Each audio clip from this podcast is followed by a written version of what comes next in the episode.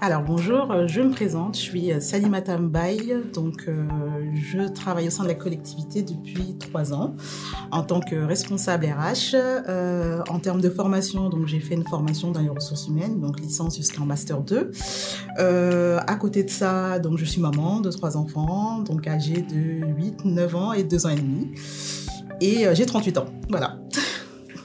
Est-ce que ça a été difficile de concilier vie de femme et carrière Euh, concilier vie professionnelle et vie de famille, non, ça n'a pas été trop compliqué parce que bah, j'ai une famille, j'ai- mon mari aussi qui sont donc euh, à côté de moi pour que du coup euh, ça me permette de pouvoir gérer euh, euh, ma petite famille et puis ma vie professionnelle. Est-ce qu'être une femme dans le milieu des ressources humaines a été une force ou un handicap? Je pense pas que ce soit un handicap. Alors c'est des fonctions qui sont quand même très féminisées, mais il y a quand même quelques hommes. Ça n'a pas été euh, un, handicap pour moi. Euh, ce que j'ai trouvé effectivement intéressant, c'est quand j'ai commencé cette formation-là. euh, au départ, j'avais peut-être je m'étais mis un petit peu des barrières pour l'évolution vers des postes à responsabilité. Et Savigny, pour moi, ça a été justement donc une opportunité. Je pensais pas pouvoir évoluer professionnellement assez rapidement.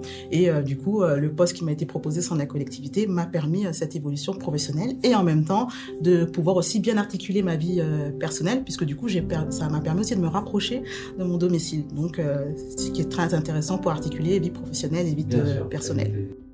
Dans votre parcours, de quoi êtes-vous le plus fier? Euh, je suis fière de mes études, de, mon parcours professionnel. Euh, ouais, je suis fière ouais, de mes études, mon parcours professionnel et de pouvoir aussi euh, euh, donner l'exemple à mes filles, à mon fils que tout est possible. Même si on est une femme, faut pas se mettre de, de barrières et il faut y aller, tout est possible. Quel conseil donneriez-vous à une jeune fille qui entre dans la vie active?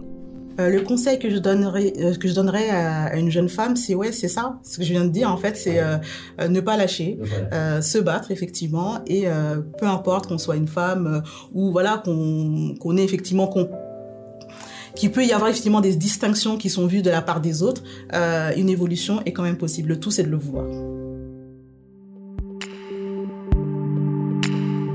Retrouvez d'autres paroles de femmes savigniennes sur Instagram, Facebook et YouTube et en podcast sur le site de la ville savigny-le-temple.fr.